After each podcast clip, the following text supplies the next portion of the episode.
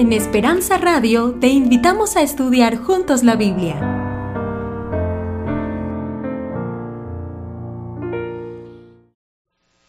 Un saludo cordial a todos mis hermanos y amigos en esta hora. Pasaron bien el día, ¿verdad? Me dijeron que en California nunca llovía, pero hoy llovió, a menos donde yo estaba. Y es bonito también saber que es beneficio esto para la naturaleza, que hace falta el agua para que las flores, para que los productos de la tierra que tanto nos agradan puedan producir este, lo que Dios determinó para el sostenimiento también del ser humano. Vamos a abrir nuestra Biblia en el libro que estudiamos durante toda esta semana, primera epístola del apóstol San Juan. Y voy a leer de la primera epístola del apóstol San Juan un versículo como introducción para el día de hoy y está en el capítulo 2 eh, de la primera epístola de Juan y voy a compartir con ustedes primera de Juan capítulo 2 versículo 24. Capítulo 2 versículo 24. Después de leer aquí algunos versos vamos a orar. Capítulo 2 versículo 24. Dice allí el apóstol Juan, el discípulo amado, lo que habéis oído desde el principio permanezca en vosotros. Si lo que habéis oído desde el principio permanece en vosotros, también vosotros permaneceréis en el Hijo y en el Padre. Y esta es la promesa que Él nos hizo, la vida eterna.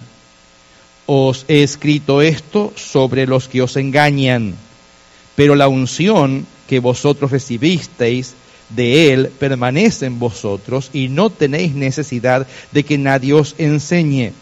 Así como la unción misma os enseña todas las cosas y es verdadera y no es mentira, según ella os ha enseñado, permaneced en Él. Ahora, hijitos, permaneced en Él para que cuando Él se manifieste tengamos confianza, para que en su venida no nos alejemos de Él avergonzados. Si sabéis que Él es justo, sabed también que todo aquel que hace justicia es nacido de Dios. Vamos a orar. Querido Padre, gracias por este momento.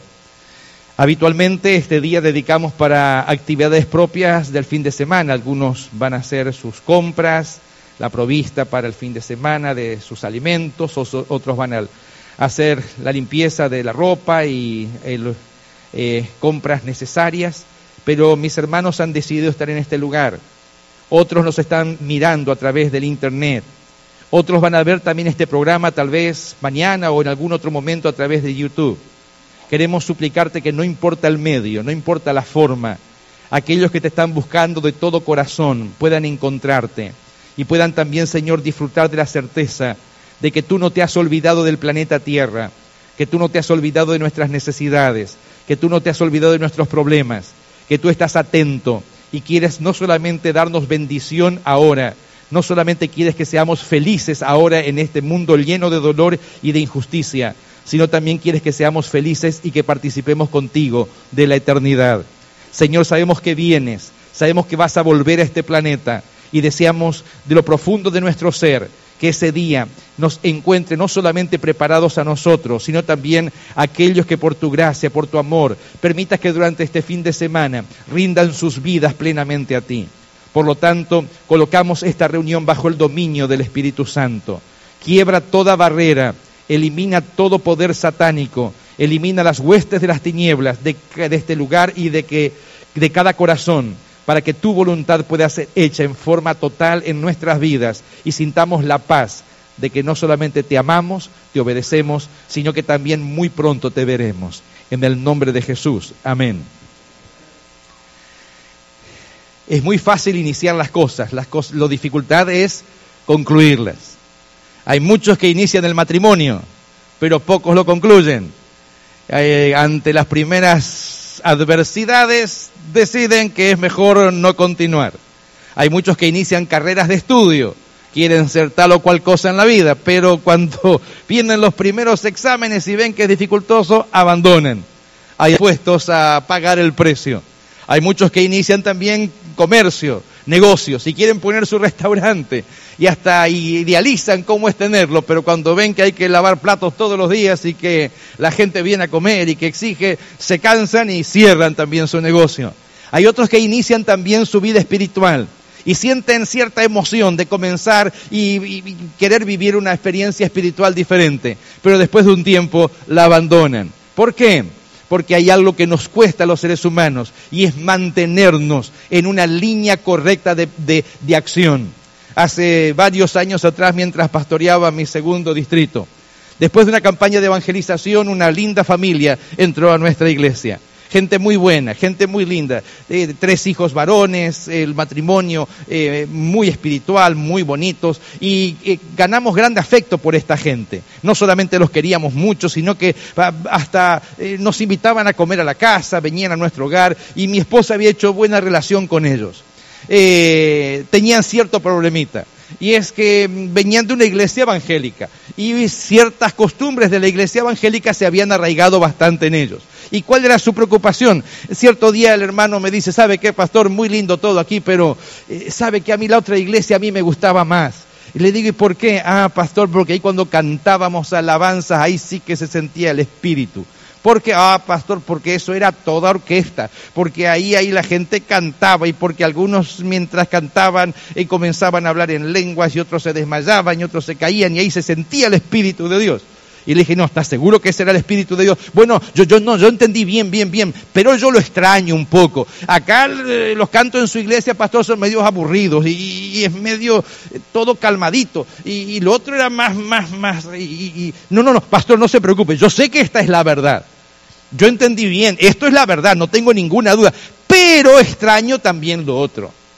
Siguió el proceso por tiempos y el hombre bien en nuestra iglesia, teniendo funciones y linda familia, pero un día, sábado de noche, me dice, pastor, tengo que confesarle algo. Digo, ¿qué? ¿Sabe qué, pastor? Los sábados vengo aquí a la iglesia y los domingos me voy a la otra, porque también la otra me gustaba. Y, no, no, no, no, no se preocupe. Yo sé que esta es la verdad, pastor, no tengo ninguna duda, pero le dije, hermano, entiende usted. No, no, pastor, no tengo dudas, o sea, no se preocupe. No pasó mucho tiempo cuando un día, con cierta tristeza, al conversar con él y con su esposa, me dice, pastor, no, no, no se sienta mal, pero no voy a venir más a la iglesia adventista. Le digo, ¿y por qué? Pastor, me voy a la otra de vuelta. ¿Pero por qué? No, pastor, yo sé que esta es la verdad, pero ¿sabe qué? Nos falta algo cuando venimos aquí. Nos falta ese, ese sacudón del espíritu y demás. Y, y, no, no, no, pastor, ¿sabe qué voy a hacer yo? Cuando yo vea que el fin está llegando y que ya Cristo viene, yo me paso otra vez para la adventista. Pero mientras tanto, me voy a quedar aquí en la iglesia evangélica. Intentamos disuadirlo de distintas maneras, pero no pudimos. No pasó mucho cuando cierta noche de día miércoles había llovido torrencialmente. Y yo no sé si usted alguna vez vivió en lugares donde las calles son de tierra y cuando llueve muchos se transforman en barro, en fango, en lodo. Manejar en este país es lo más fácil que hay. Y, manejar con, como aquí se maneja, ¿verdad? Con GPS y demás, eh, eh, tan sencillo hacerlo, porque usted lo conducen y porque aquí las, las calles son bonitas, todo asfaltado, pero de donde yo provengo y donde era pastor, manejar, usted tenía que ser un buen chofer, mantener un carro bajo la tormenta, eh, sobre la pista, en el medio del lodo, del fango, es, era, era, tenía que usted ser buen chofer. Esa noche, culto de oración, no había venido demasiada gente, pero vino una hermanita que venía siempre, juntamente con sus hijos, a participar de la reunión. Cuando terminó el culto estaba lloviendo torrencialmente, me miró, la miré y usted sabe que la gente piensa que el carro del pastor también es el carro de la iglesia. Así que me miró de vuelta, la miré de vuelta y le dije, hermana, eh, pastor, ¿me puede llevar a casa? Y yo pensé, ¿por qué vino? Si vive por allá en aquel lugar lleno de fango, ¿por qué no se quedó en la casa? Orábamos con ella y ya está. Pero vino, así que se subió ella, su hija, su hijo en el carro y teníamos que ir a llevarla hasta su casa. Intentar mantener el carro en la, en la, en, en, la calle eh, era bastante dificultoso. Puse las luces del carro intentando manejar allí, cuando a la distancia vemos que en el medio de la tormenta un hombre se había caído. La hermana dice, pastor, ¿ve ese hombre?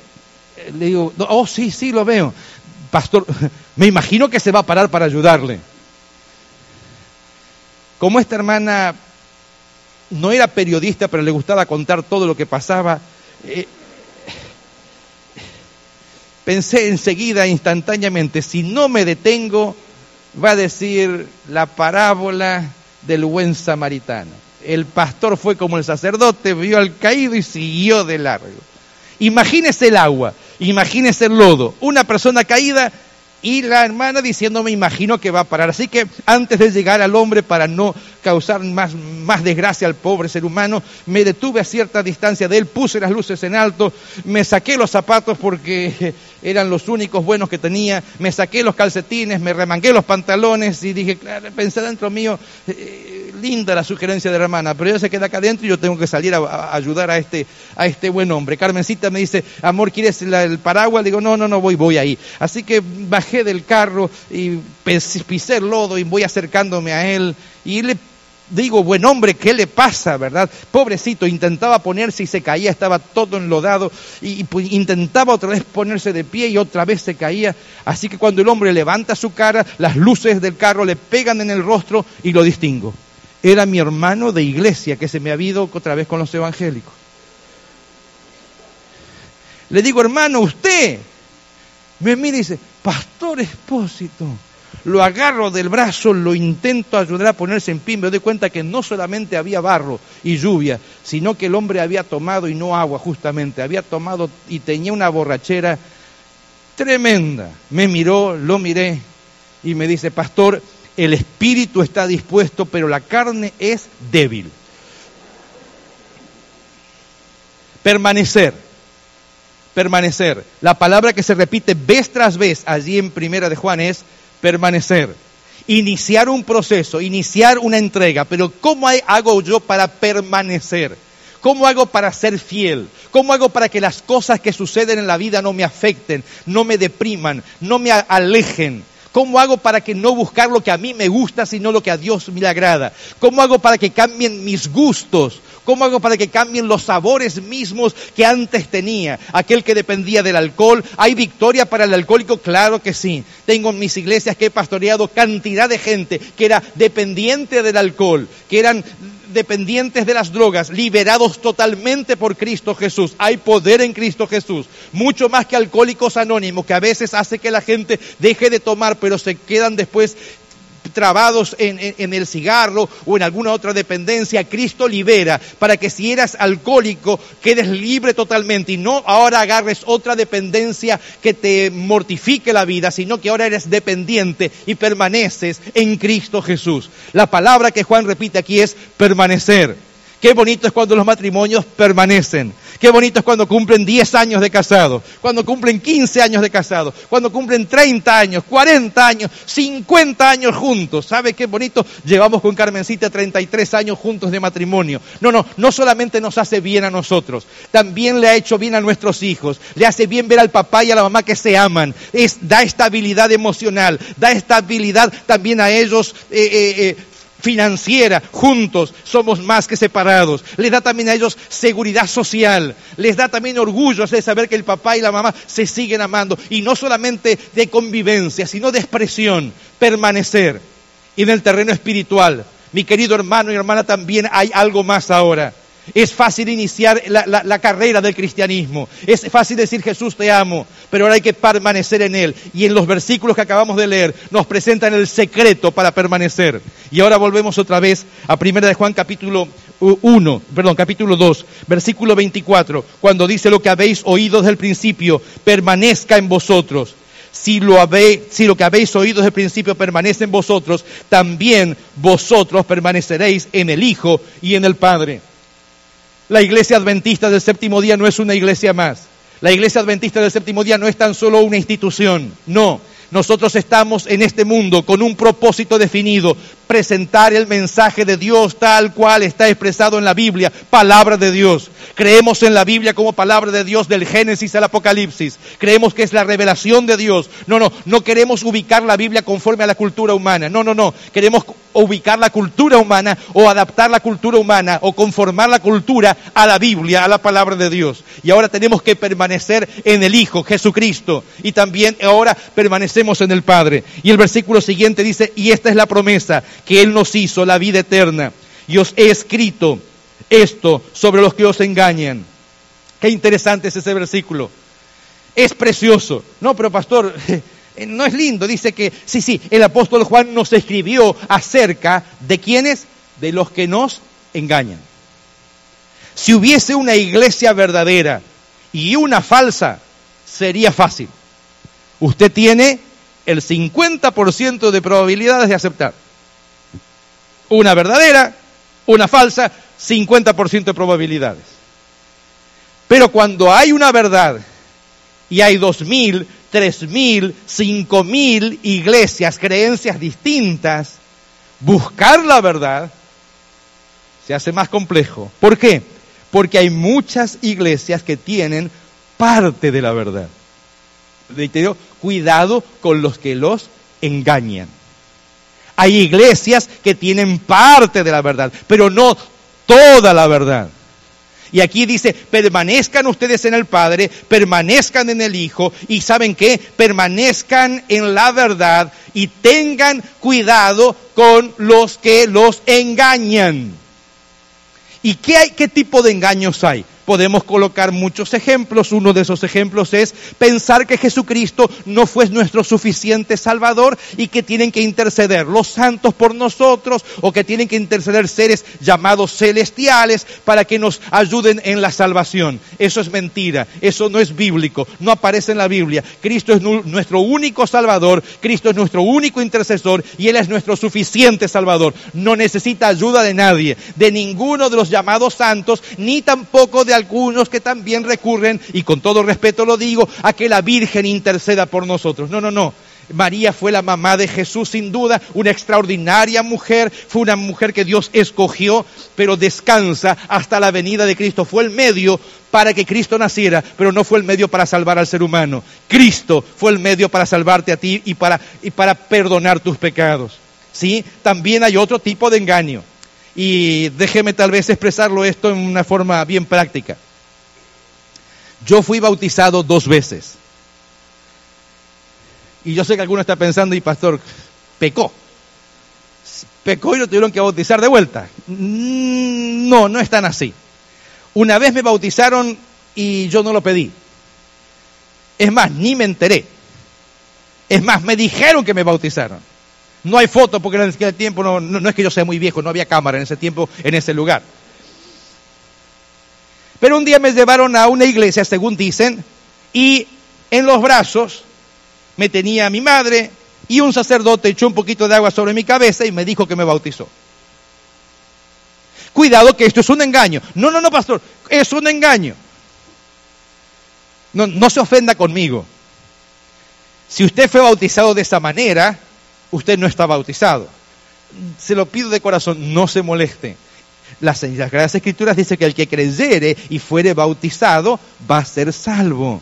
Si usted quiere leerlo, San Mateo eh, capítulo 28, versículo 19 en adelante, en Marcos capítulo 16, 16 en adelante, usted puede leerlo. El que cree es bautizado. O sea que para bautizarse hay que creer. Ahora, Satanás ideó algo extraordinario, un, un, pan, un plan maquiavélico extraordinario hizo pensar que para que las personas que nacían y, si se morían eh, no se perdieran, ¿por qué no bautizarlas de bebés? Porque nacían con el pecado original. Cuidado, esto... Esto fue un inventito que le echamos por ahí. No me da tiempo para contarte cómo empezó. Pero fue un inventito a partir del siglo 2, 3, 4 de la era cristiana, cuidado con el pecado original. Entonces, en lugar que una persona adulta sea bautizada, comenzaron a bautizar bebés. Ahora, qué interesante, cuando la criaturita crecía y tenía ahora nueve años y venía a una iglesia y escuchaba a un predicador predicar y decía, mamá, ¿sabes qué? Diez años, once años, ¿sabes qué? Quiero bautizarme, quiero entregarme a Jesús. ¿Qué le decía el papá y la mamá? No, hijito, ya fuiste bautizado. ¿Ya te bautizamos? No me digas. Sí, te bautizamos. ¿Y cuándo? Cuando eras un bebé, tenías un mesecito de nacido, te llevamos ahí a los 40 días, te bautizó el sacerdote y ta, ta, ta. Ah, ya me bauticé. Cuidado que este es un engaño sumamente sutil. ¿Por qué? Porque esa persona, esa criaturita, nunca tomó la decisión por Jesús. Lo digo de vuelta, nunca tomó la decisión por Jesús. Y el diablo odia a Jesús. Satanás, Lucifer, odia a Cristo y odia cuando usted decide por Jesús. Odia cuando usted prueba con Jesús. Por lo tanto, le quiere colocar en su mente que usted ya hizo lo que realmente nunca usted hizo. O sea, otros hicieron por usted. Por lo tanto, eso no tiene valor bíblico, ni siquiera usted pudo ir como confesión de pecado y decir, Señor, ahora yo quiero nacer de nuevo y quiero ahora permanecer en ti. ¿Sabe qué? Si fueran una, cinco o diez personas, no, pero millones de personas, millones de personas han pasado por esa experiencia. Y cuando llegan a entender la verdad bíblica, entienden la palabra de Dios, dicen, no, no, no, ahora yo también quiero ser bautizado. Fue mi experiencia. A los 11 años de edad entendí que era pecador, entendí que necesitaba nacer de nuevo en Cristo Jesús y solicité ser bautizado. Mi padre, pastor de la iglesia adventista, él me bautizó, me sumergió en el agua y ahora sí di mi confesión pública de amor hacia Cristo y a partir de ahí permanecer en él. Si usted encuentra un solo versículo en la palabra de Dios, si usted encuentra un solo versículo en la Biblia que diga que hay que bautizar bebés o que hay que bautizar infantes, tráigamelo. Y le regalo el carro del pastor Viloria. Pero no lo va a encontrar. No está, no existe. Todas las veces que en la Biblia aparece el tema bautismo, aparece que los que creyeron fueron bautizados. Aparece que el etíope eunuco creyó, ahí hay agua y fue bautizado. Aparece también que los discípulos cuando predicaron el Evangelio dijeron que haremos, arrepentidos y bautícese cada uno. La gente preguntó para el perdón de vuestros pecados y recibiréis el don del Espíritu Santo. Aparece también que el carcelero de Filipos sintió el llamado de Dios después que Pablo y Silas cantaban en la cárcel y dice, ¿y ahora qué hago para ser salvo? Y le dijeron, levántate y bautízate y se bautizó él con toda su familia. Gloria a Dios. Decisiones tomadas de quién? De gente racional. Cuidado con los que les engañan. Cuidado con los que te engañan. Satanás tiene un doctorado en engaño. Sabe cómo engañar, sabe cómo seducir. Te ha intentado decir que tú tienes que ser guiado por tus propios deseos, por tus propios impulsos y por tus propios gustos. Mentira. Tenemos que someter nuestra voluntad completamente a Dios para que Él dirija y permanecer en Él. Por lo tanto, dejamos claro ahora que permanecemos en Cristo. Segundo, cuidado con el engaño. Y ahora viene la manera como podemos permanecer en Jesús. Acompáñenme en el versículo siguiente, capítulo 2, versículo 26. Os he escrito esto sobre los que se engañan, pero la unción que vosotros recibisteis de Él permanece en vosotros y no tenéis necesidad de que nadie os enseñe así como la misma unción nos enseña todas las cosas y es verdadera y no es mentira, según ella os ha enseñado, permanecer en él. ¿Quién es o qué es la unción? Interesante. Esta es la parte de las Sagradas Escrituras donde se menciona vez tras vez la palabra unción. ¿Qué es la unción? Jesucristo lo mencionó en San Juan capítulo 14, San Juan capítulo 16. Les conviene que yo me vaya para que el, el Espíritu Santo venga. Cuando Él venga, escúcheme bien, los guiará a toda la verdad. El Espíritu Santo te va a guiar a toda la verdad. El Espíritu Santo te ha estado hablando durante esta semana, si no, no estarías aquí. Te está guiando a la verdad. Jesucristo dice, no los voy a dejar huérfanos, vendré a vosotros. Me voy a, voy, a, voy a estar con ustedes todos los días hasta el fin del mundo. ¿Por medio de quién? Por medio del Divino Espíritu, por medio de la unción. Y el Espíritu nos guía a toda la verdad. Es el Espíritu el que te controla tus impulsos cuando intentas reaccionar porque hubo alguna injusticia en tu hogar y quieres enojarte con tu hijo, con tu hija, con tu esposo tu esposa. Es el Espíritu Santo el que coloca el dominio. Y cuando ibas a expresar la palabra incorrecta, es el Espíritu el que coloca ahora el dominio.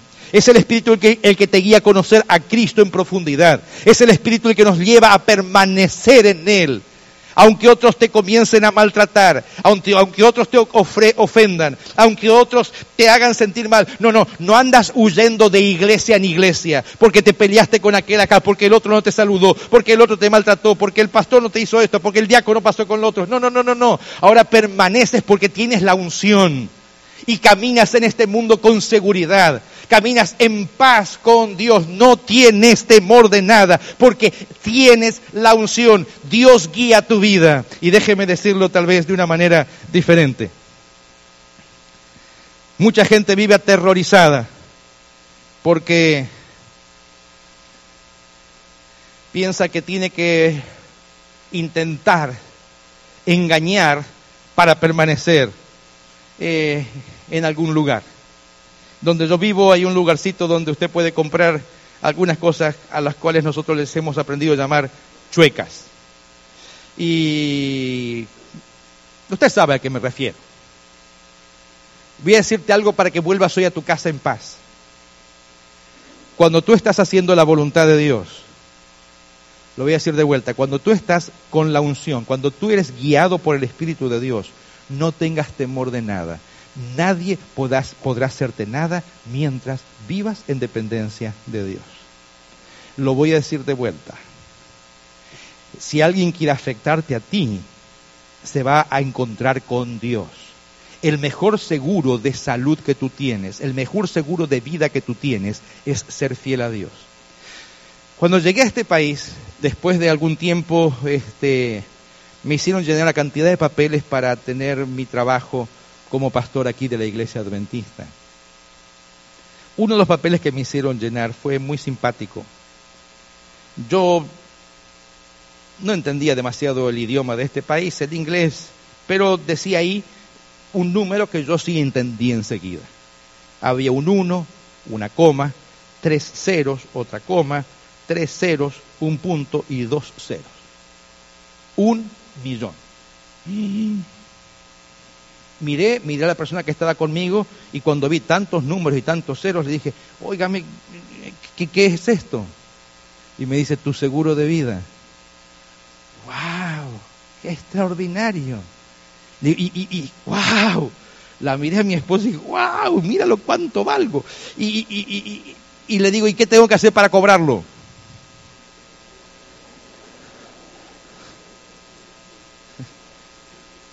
Me miró y me dijo, tienes que morirte. Le digo, entonces eso no es seguro de vida, es seguro de muerte. Le digo, no, no, saca todos esos ceros de ahí, no, no me interesa para nada. Mira, dejo a la viuda, joven, bonita y con plata para colmo, para que otros disfruten. No, no, no, saca eso de aquí. Eso no es seguro. Eso no es seguro de vida. El seguro de vida está en Cristo Jesús. Dice aquí, tenéis vida eterna en Él. Ahora, mi querido, eh, Entiéndelo bien, cuando tú te colocas bajo el control de Dios y permaneces en Cristo, ahora Él se ocupa de todas tus necesidades. Y cuando digo todas, son absolutamente todas, todas todas, no hay ninguna que Dios no se ocupe. No, no, de tu trabajo, de tu salud, de tu médico, de todo. Dios se ocupa de eso, pero tienes que permanecer en Él. Ahora, hay gente que desea que Dios le cuide, que Dios le bendiga, viene a la iglesia, pero cuando Dios te dice, entrégate a mí, permanece en mí, no, no, no, no, eso lo tengo que pensar. Cuidado, cuidado, cuidado que estás jugando con Dios. A esto también se llama, cuando uno insiste mucho en esto, pecado contra el Espíritu Santo. Es querer, entender, pero ahora no querer hacer. Y el Señor te llama. No, no, no, para que te entregues tan solo a Él, sino para que permanezcas en Él. Para que permane oh, Pero pastor, es complicado eso. Y a ver si yo después peco, a ver si después me equivoco. No, no, no, no, no. No está asegurado o Dios no te pide impecabilidad. Solamente te pide que decidas que Él dirija tu vida. Y sabes que caminando con Cristo Jesús cada día, lo conoces más, te aferras más a Él, disfrutas más de Él y descansas mucho más en Él. Y no tienes ni temor de la enfermedad, no tienes temor de la migra, no tienes temor de que vengan problemas o huracanes o terremotos. No, no, descansas en Jesús. ¿Por qué? Porque ahora permaneces en Él. Y fíjese lo que sigue diciendo ahora acerca de esta unción. Capítulo 2, eh, versículo 28. Y ahora, hijitos, permaneced en Él para que cuando Él se manifieste, ¿qué dice después? Tengamos qué cosa? Tengamos confianza para que en su venida no que, no nos alejemos de Él como ahora.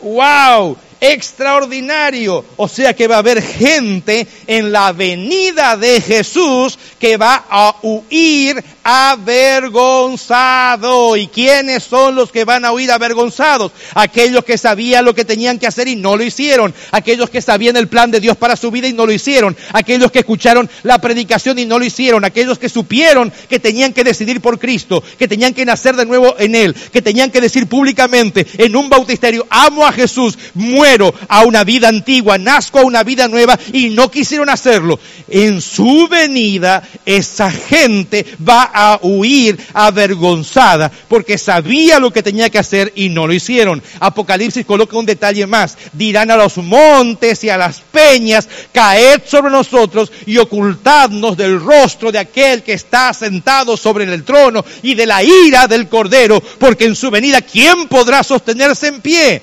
Gloria a Jesús, que si usted tiene la unción, si usted se deja guiar por el Espíritu, no tiene que temer nada. ¿Por qué? porque su salvación está asegurada en Cristo.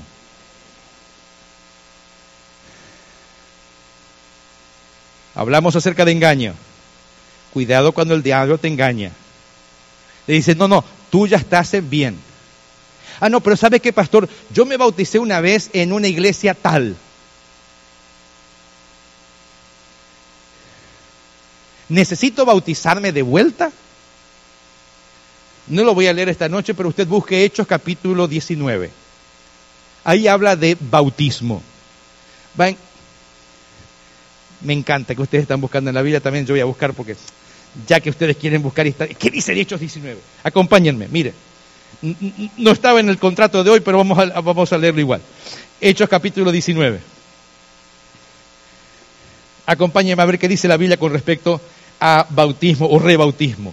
19.1. Aconteció que entre tanto que Apolos estaba en Corinto, Pablo después de recorrer las regiones superiores vino a Éfeso y hallando a ciertos discípulos les dijo ahora, ¿recibisteis el Espíritu Santo cuando creísteis? Si queremos colocarlo en nuestro lenguaje de esta noche, ¿recibisteis la unción cuando creísteis? Y ellos dijeron, ni siquiera hemos oído si hay Espíritu Santo.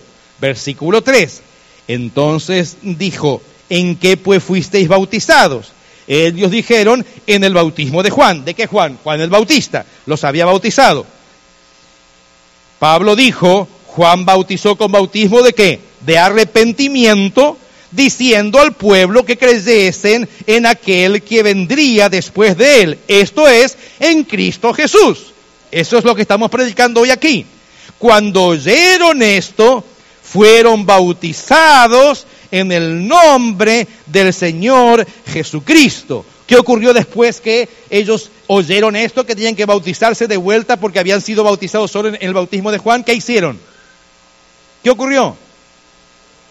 Los bautizaron de vuelta. Había una verdad que ellos no sabían y ahora la aprendieron y es acerca de la verdad del Espíritu Santo, que nuestro intercesor intercede con gemidos indecibles delante del Padre, es el mediador al, al estar con el ser humano para convencerlo de pecado, de justicia y de juicio. Cuando entendieron esto, fueron bautizados nuevamente. Ahora, cuando tú recibes a través de la palabra el conocimiento de una nueva luz. Y déjeme colocar algunos ejemplos muy sencillos. Tal vez tú no sabías que el sábado es el día de reposo, conforme a lo que enseña la escritura, escrito con el dedo de Dios, de sábado de puesta de, viernes de puesta de sol a sábado puesta de sol guardaréis mis sábados. Este es el día del Señor. No cambió absolutamente nunca. Dios es el mismo ayer, hoy y por los siglos. Satanás se ocupó de cambiar el día.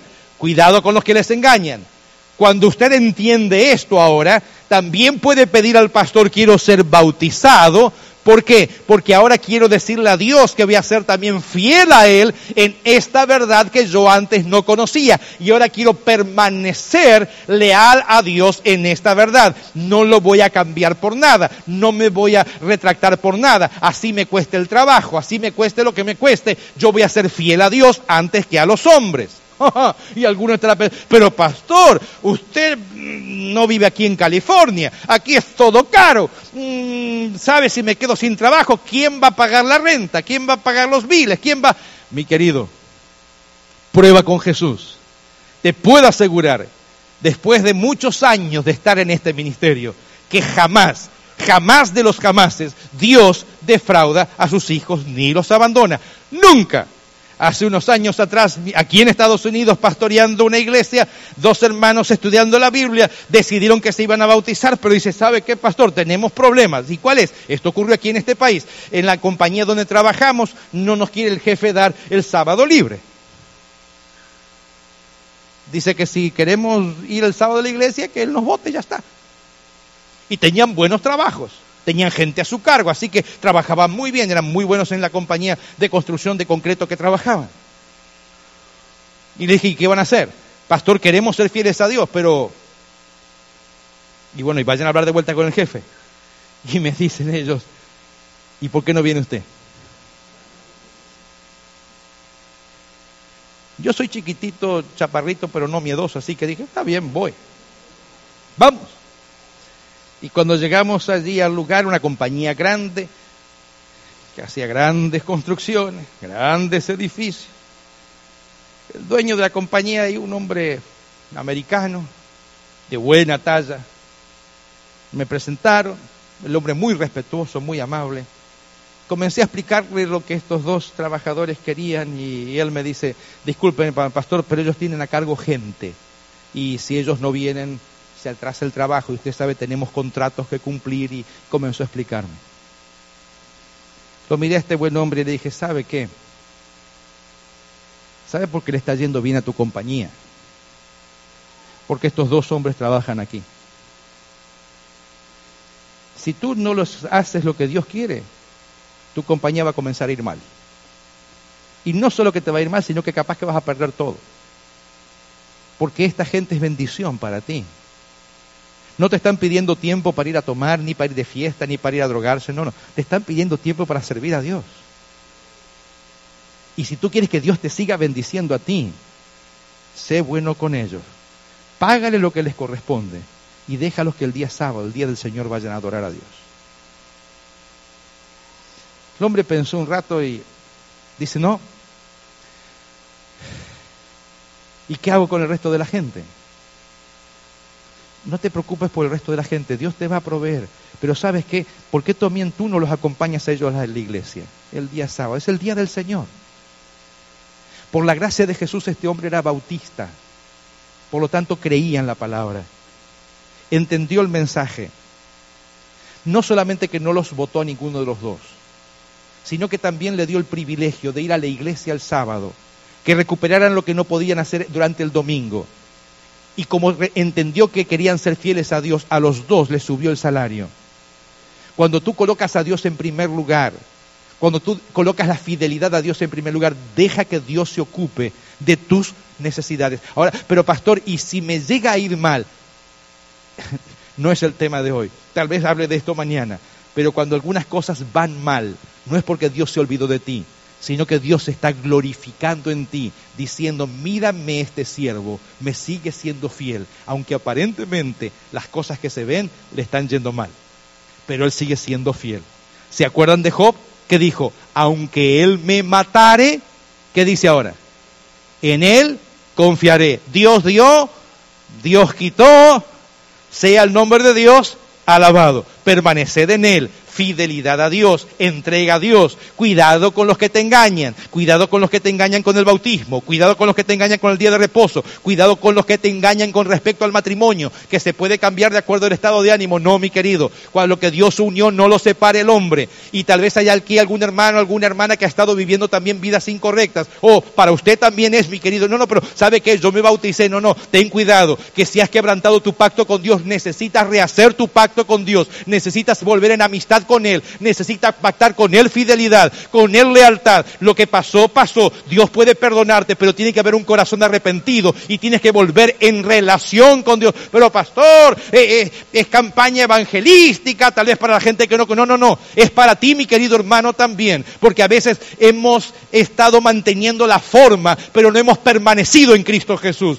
No hemos permanecido bajo la unción del Espíritu y nos hemos transformado en, en, en problemas en nuestro hogar. Y aparentemente éramos buenos. Parecía buen matrimonio, pero un desastre de matrimonio. Parecíamos buenos padres, pero éramos un desastre como padres. Vuelve otra vez en amistad con Él. Arrepiéntete de tu pecado, confiesa tu pecado, sella un pacto de lealtad con Dios ahora. Mantente ahora bajo la unción del Espíritu, que es el que te convence de pecado, de justicia y de juicio. Y como consecuencia final, no solamente habrá gozo, sino que podrás tener paz en tu corazón y como resultado final la vida eterna. ¿Lo desea? ¿Lo desea de corazón? Amén, gloria a Dios. Y voy a concluir con dos pensamientos más de la palabra. El primero de ellos se encuentra en el libro de Primera de Juan. Acompáñenme allí. Quiero leer con ustedes. Primera de Juan capítulo 2, capítulo 2, sí, versículo 6. Fíjese, 2, 6. Dice allí el apóstol Juan, el que dice, ¿qué cosa? Que permanece en él, ¿cómo sigue? Debe andar como quién? Como él anduvo. Pregunta número uno ahora. ¿Jesús se bautizó, sí o no? ¿Cuántos años tenía cuando Jesús se bautizó? Aproximadamente 27 años. ¿Se bautizó porque él era pecador? No. ¿Por qué lo hizo? Para dejarte ejemplo, para que no tengas dudas de que el bautismo es necesario. Confesión, muerte real, aceptación de Cristo, testimonio público. Segunda pregunta. ¿Jesús guardó el sábado? ¿Sí o no? ¿Sí o no? Sí, lo guardó. San, Lucas capítulo 4 versículo 16 dice exactamente que conforme a su costumbre iba a las sinagogas todos los sábados y se levantó a leer. Los apóstoles también lo hicieron. O ah, entonces, si, como dice aquí el, el apóstol Juan, si usted quiere, capítulo 2, versículo 6, el que dice que permanece en Cristo, ¿qué debe hacer ahora? Hacer lo que Jesús hacía, permanecer en Él, debe andar como Él anduvo. Por lo tanto, si Jesús se bautizó, no me digas, no, no, pastor, yo no necesito, no, tú lo necesitas. Y si Cristo Jesús guardaba el sábado, no, no, pastor, pero yo no, no, Él lo clavó eso en la cruz. No hay ninguna parte de la Biblia que lo diga, ninguna parte de la Biblia que lo diga. Ninguna. No hay versículo que lo diga, en absoluto. El cambio de día de reposo no fue obra de Dios jamás. Dios no cambia. Gloria a su nombre que Él no cambia, porque tal vez podría dejar de amarnos, pero como Él es el mismo ayer y hoy y por los siglos, te sigue amando y te va a amar siempre. Ahora, ¿quién cambió el día de reposo? El enemigo de Dios. Y colocó el día el Sunday, el día del sol, como día de adoración, cuando es un día pagano. No quiero entrar en detalles en esto, pero quiero dejarte en claro de que Jesucristo guardó el sábado, los apóstoles guardaban el sábado, después de la ascensión, la iglesia del primer siglo guardaba el sábado, la iglesia del segundo siglo guardaba el sábado, la iglesia del tercer siglo guardaba el sábado, los bautisterios se hacían en la iglesia, si usted quiere recorrer parte de Europa, parte de Turquía, va a encontrar bautisterios, no, no, no, no agüita sobre la cabeza, no, no, no, no, no, no, no, bautisterios, en el primer siglo, en el segundo siglo, en el tercer siglo, en el cuarto siglo, se bautizaba por inmersión, baptizo significa sumergir, enterrar, por lo tanto, se utilizó lo que Dios había mandado, los bautisterios. Es más, la forma de muchas de las iglesias, basílicas que hoy día tenemos tienen forma de bautisterio y usted puede encontrarlos, inclusive al lado de la iglesia este, San Giovanni Letarano, de San, de San Juan de Letrán, allí en donde está la escala santa, que afirman que era la, escalera porque Jesús eh, eh, subió y que los ángeles la sacaron de Jerusalén y la trajeron a Roma. Mentira no es verdad eso. Y que Martín Lutero estaba subiendo de rodillas y que está toda esa escalera de mármol gastada de tantos peregrinos que suben de rodillas ahí pensando que con eso se gana la salvación. Mentira, la salvación se gana en Cristo Jesús. Al lado de esa escalera, al lado de esa iglesia, que fue la primer templo cristiano construido en el 329, si no recuerdo mal, de la era cristiana, al lado de eso hay un gigantesco bautisterio. Gigantesco bautisterio quedando como testigo que la iglesia primitiva bautizaba por inmersión. Ahora, si usted no quiere hacer la voluntad de Dios, ya es problema suyo, discúlpeme. Si usted no quiere seguir la unción, no quiere tener la unción del santo, si usted no quiere seguir lo que el Espíritu Santo le está mostrando, ya no puedo hacer más. El Señor le llama, el Señor te trae, el Señor te invita, el Señor te muestra, el Señor te enseña a través de su palabra. Y ahora tan solo tu decisión tiene que decir, Señor, voy a hacer tu voluntad. ¿Por qué resistir? Ah, no, pastor, y si después peco, abogado tenemos para con el Padre, Jesucristo el justo. Ah, pastor, pero y, yo no sé todo todavía. Yo tampoco, mi querido hermano. Cada día aprendo más. Y en el día de hoy, mientras estudiaba la palabra, no se imagina cuántas verdades nuevas encontré en Cristo Jesús que han llenado mi alma. Es más, la eternidad, la eternidad la dedicaremos para conocer más a Dios y nunca terminaremos de conocer a ese Dios infinito que tenemos. Por lo tanto, si usted piensa que no conoce todo, no se preocupe. El bautismo no es el certificado de graduación. Algunos piensan que, ah, cuando ya sé todo y me porto bien y ya hago todo bien, entonces ahí me bautizo. No, no, si ya sé todo bien, ¿para qué se va a bautizar? Ya sé todo bien, ya el Señor se lo va a llevar un día y se lo arrebata porque ya usted es santo, perfecto, tiene la aureola sobre su cabeza. ¿Para qué se va a bautizar? No, no, el bautismo es el comienzo del camino, porque usted nunca va a poder hacer todas las cosas bien por usted mismo si es que no tiene la unción del santo, la unión del divino, divino espíritu para conducirte ahora y vas conociendo y vas avanzando, pero Dios te guía. Dios te dirige. Pastor, ¿por qué insiste tanto en esto? Porque Jesús dijo, el que me confesare delante de los hombres, yo le confesaré delante de mi Padre que está en los cielos. Pero el que me niegue delante de los hombres, yo lo voy a negar también delante de mi Padre que está en los cielos. Y cuando tú subes por esa escalera y te metes dentro del bautisterio, tú estás confesando que amas a Cristo y Cristo te está confesando delante del Padre, este es mi Hijo, registra su nombre en el libro de la vida.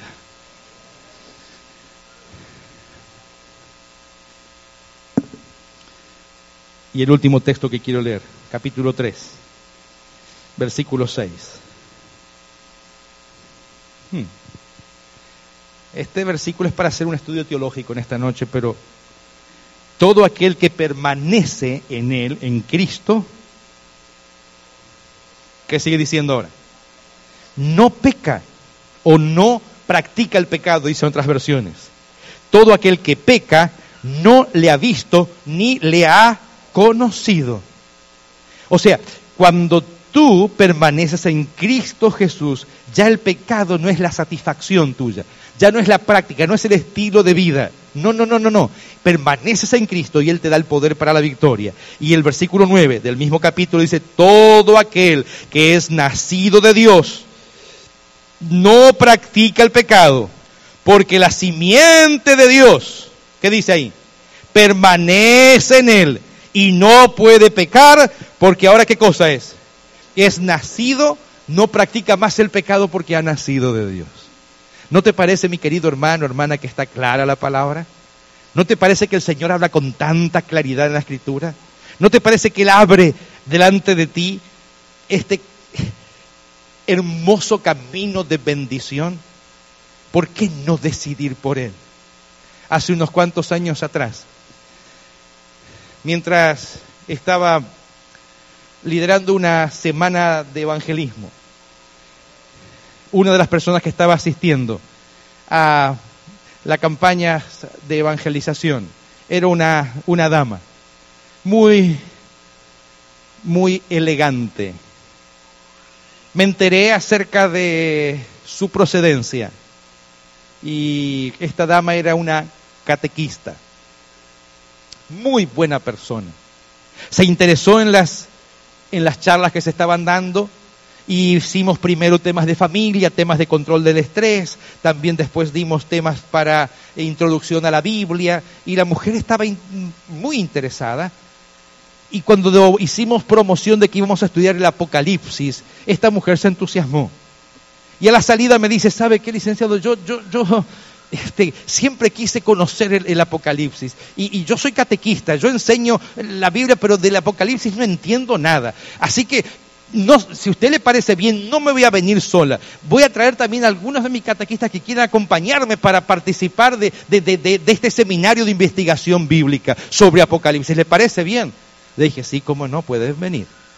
Así que comenzaron los primeros días y más de 20 catequistas asistían, se sentaban en la mano izquierda y tomaban nota de todo lo que se decía y los primeros capítulos estudiando acerca de las iglesias y, los mensajes a las iglesias, tomaban nota de todo. Al terminar la reunión, saludaban en forma eufórica, felices, qué bonito, qué interesante, qué, qué, cuánta verdad hay ahí, no sabíamos que esto estaba tan... ¿Y por qué no lo estábamos aprendiendo antes? Qué lindo podérselo enseñar a otros. Pasaban las semanas íbamos profundizando más. Cuando llegamos a Apocalipsis 13, Apocalipsis 18, las cosas comenzaron a complicarse bastante porque comenzamos a identificar no solamente los imperios, sino también acerca de la bestia, y cuando hablamos de bestia no es en sentido peyorativo, sino es en sentido de un poder bestial, un poder que arrasaba todo, la Roma pagana, ese, ese imperio que sacudió el planeta eh, con, con su dominio, con esto y con lo otro, y cuando cae el imperio romano, le deja también su autoridad, su reino, también a otro poder y ese poder está situado entre siete colinas y de más aquí y de más allá. Y, tomó también su poder y autoridad y habló palabras contra el Altísimo y a los santos del Altísimo persiguió y, pensó en cambiar los tiempos y la ley y bla, bla, bla. Y su número es número de hombre y decía 666. Todo iba bien la mujer estaba tomando notas, una mujer muy elegante, me miraba, yo había asistiendo a esas conferencias como 300 personas y comencé a dialogar con el público y cuál es el lugar y cómo es la ley y cuál es el poder y ya la Roma pagana no existe más, la Roma de los Césares cayó, el imperio se dividió, pero otro poder surgió en el mismo lugar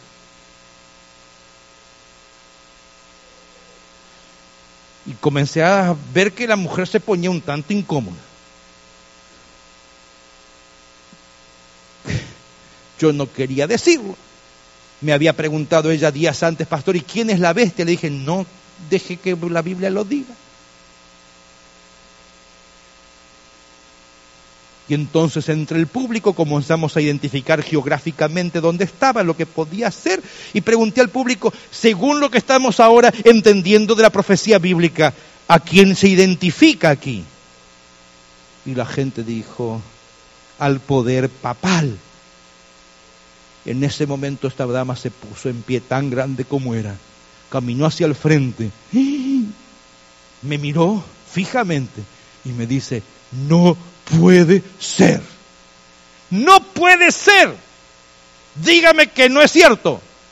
Le dije, pregúnteselo a la Biblia. La mujer dijo, no puede ser. Salió y detrás de ella salieron otros más. Me dio tanta pena. Me dio tanto dolor, oré por, por ella durante varios días, cuando al cuarto quinto día aparece de vuelta, aparece más temprano a la reunión. Yo estaba ya haciendo los preparativos su rostro desfigurado, sus pelos que siempre estaban bien acomodaditos, un tanto revueltos, y me dice, quiero hablar con usted ahora. Dije, sí, como no, buscamos un lugarcito para conversar. Dice, hace cuatro días que no duermo. Dígame todo lo que tenga que decirme sin anestesia porque esto me ha hecho, fui a hablar con el sacerdote, me dijo que él no entiende demasiado, pero que lo que dice la Biblia es lo que dice la Biblia y que las cosas las hemos cambiado en el tiempo, pero que mm, no tenemos otra explicación. Dígame qué más hay aquí en Apocalipsis. Le dije, mira hermana, solamente quiero decirle que Dios te ama demasiado, que te está revelando también su verdad.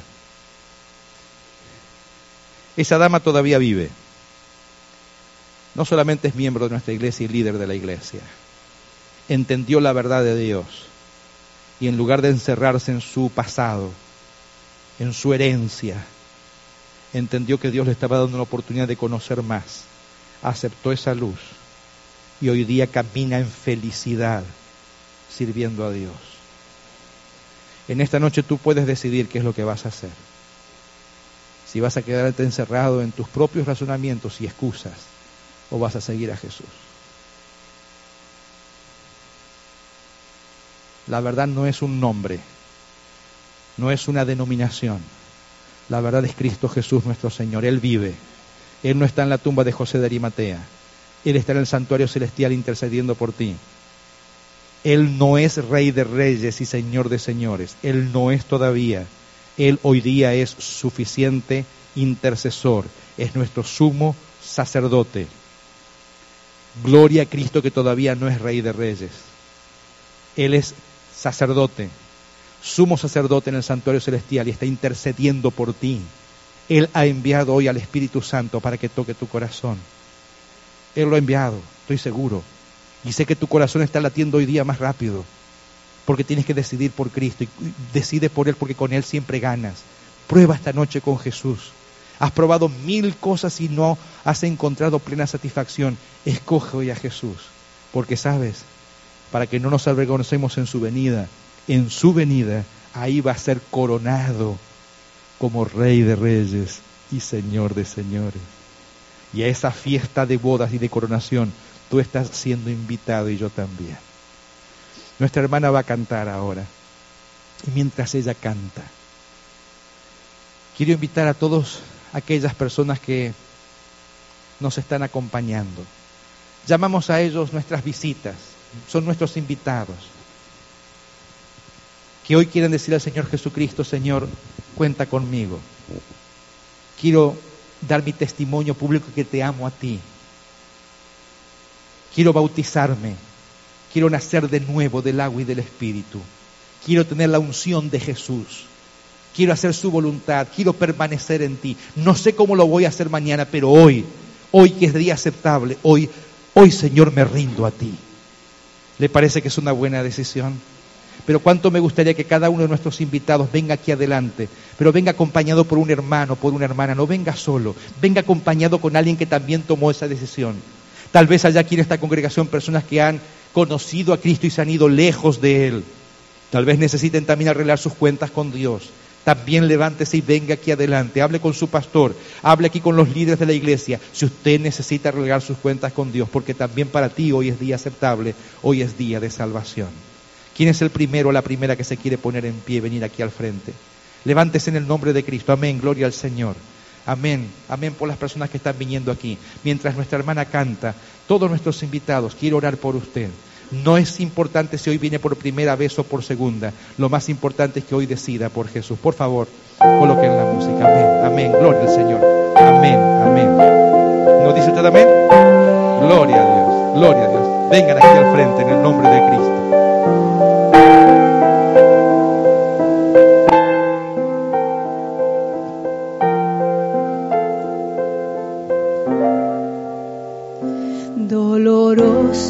Mirar este mundo hundido en pobrezas.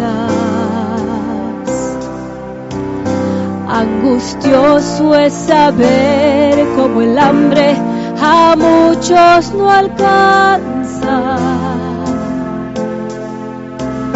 Duele el alma mirar tanto niño olvidado y desnudo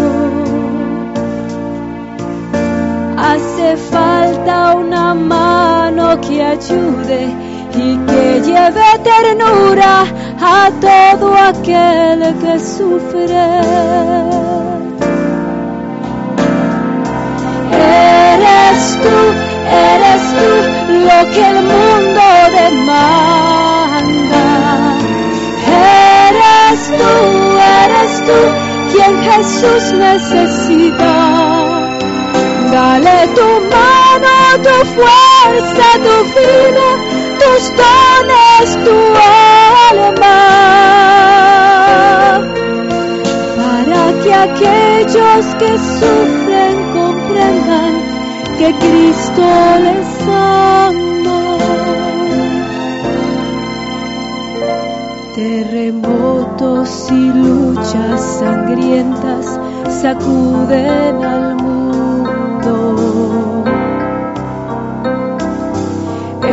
rencor y la lucha entre pobres y ricos aumenta. Se envenenan los hombres con drogas y falsas doctrinas Hace falta que alguien pregone que estas son señales porque Cristo ya viene. Eres tú, eres tú lo que el mundo demanda. Eres tú, eres tú quien Jesús necesita. Dale tu mano, tu fuerza, tu vida, tus dones, tu alma. Para que aquellos que sufren comprendan que Cristo les ama. Eres tú, eres tú lo que el mundo demanda. Eres tú, eres tú quien Jesús necesita. Dale tu mano, tu fuerza, tu vida, tus dones, tu alma. Para que aquellos que sufren comprendan que Cristo les ama. Que Cristo les ama. Que Cristo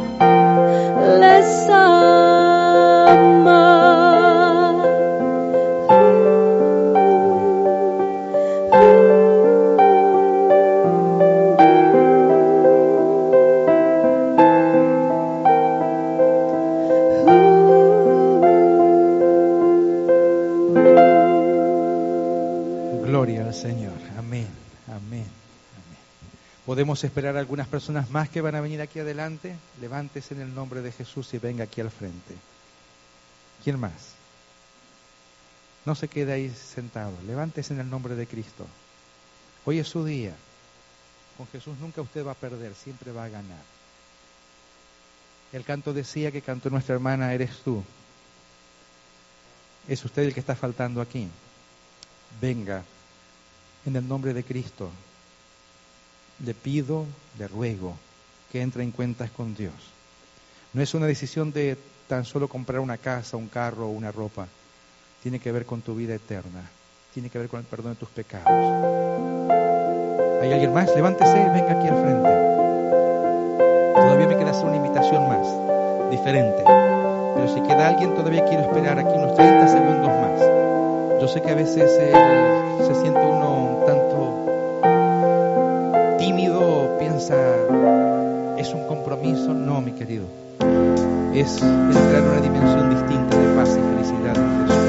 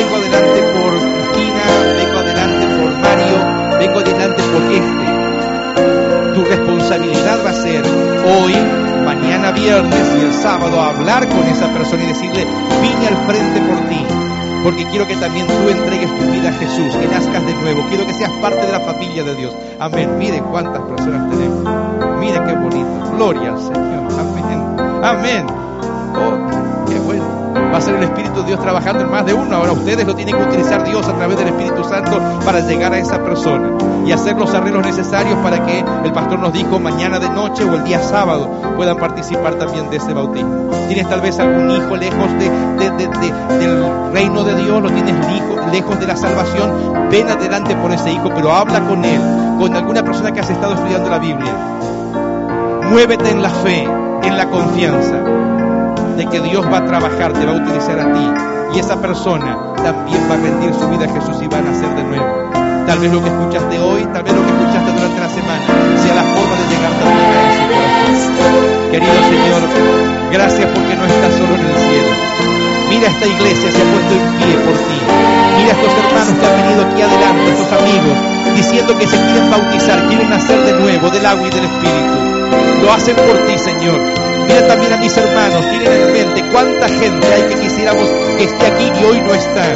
Cuántos hijos tal vez perdidos, cuántos esposos, cuántas esposas, cuántos padres, amigos, compañeros de trabajo, o tal vez personas que alguna vez estuvieron aquí y se han ido. Rogamos en este momento que tu Espíritu Santo no deje a estas personas en paz hasta que tú ganes la victoria en ellos.